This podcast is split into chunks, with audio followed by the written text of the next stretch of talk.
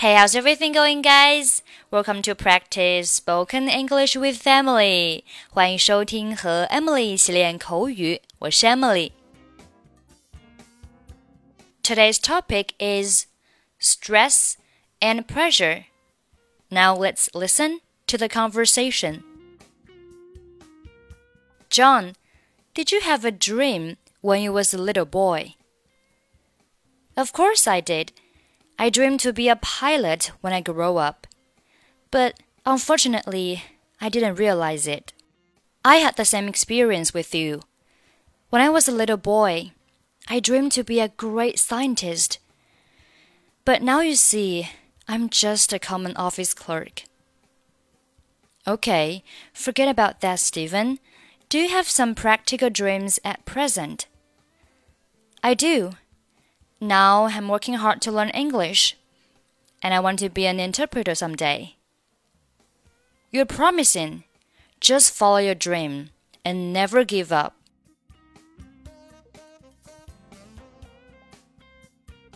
Okay, let's take a look at the conversation. John, did you have a dream when you was a little boy?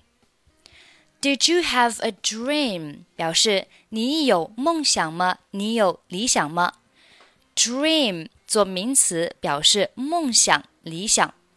Have a dream 就是拥有一个梦想，拥有一个理想。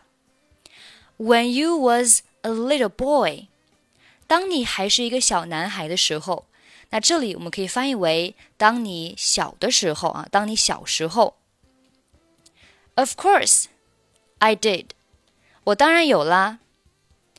I dream to be a pilot when I grow up. 我梦想长大之后成为飞行员. Dream to do something 表示梦想做某事. Dream to be a pilot 就是梦想成为飞行员. When I grow up, 在我长大的时候，当我长大的时候. up，在我长大的时候，当我长大的时候。But Unfortunately，但是遗憾的是，I didn't realize it，我没有实现。Realize 做动词表示实现，realize one's dream 就是表示实现某人的理想。I had the same experience with you。啊，我和你有相同的经历。Same 相同的、相似的。when I was a little boy，当我小的时候，I dreamed to be a great scientist。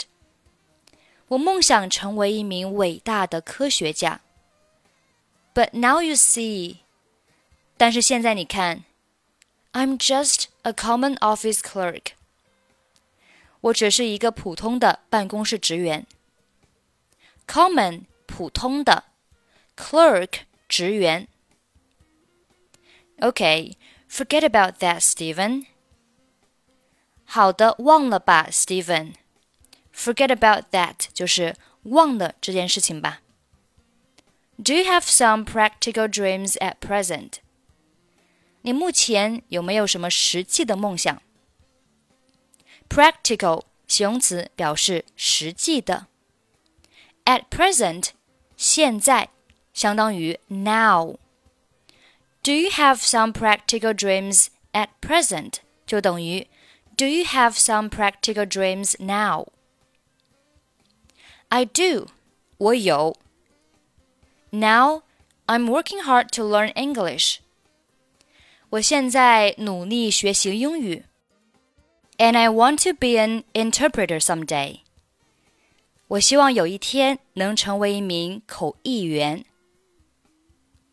you're promising，你是有希望的。Promising 形容词表示有希望的、有前途的。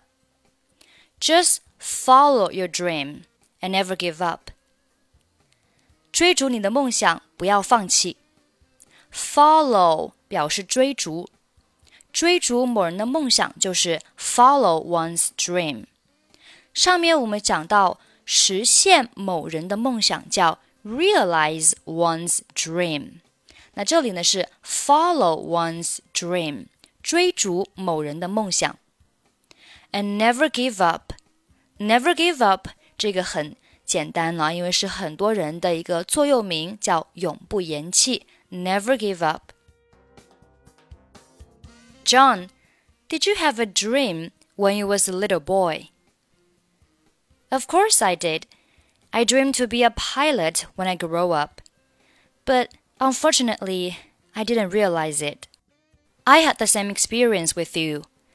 When I was a little boy, I dreamed to be a great scientist. But now you see, I'm just a common office clerk. Okay, forget about that, Steven. Do you have some practical dreams at present? I do. Now I'm working hard to learn English, and I want to be an interpreter someday. You're promising. Just follow your dream and never give up. Okay, that's pretty much for today. 欢迎关注微信公众号“英语主播 Emily”，在公众号里回复“节目”两个字，即可加入本期节目的跟读版本以及语音打分。I'm Emily. I'll see you next time. Bye bye.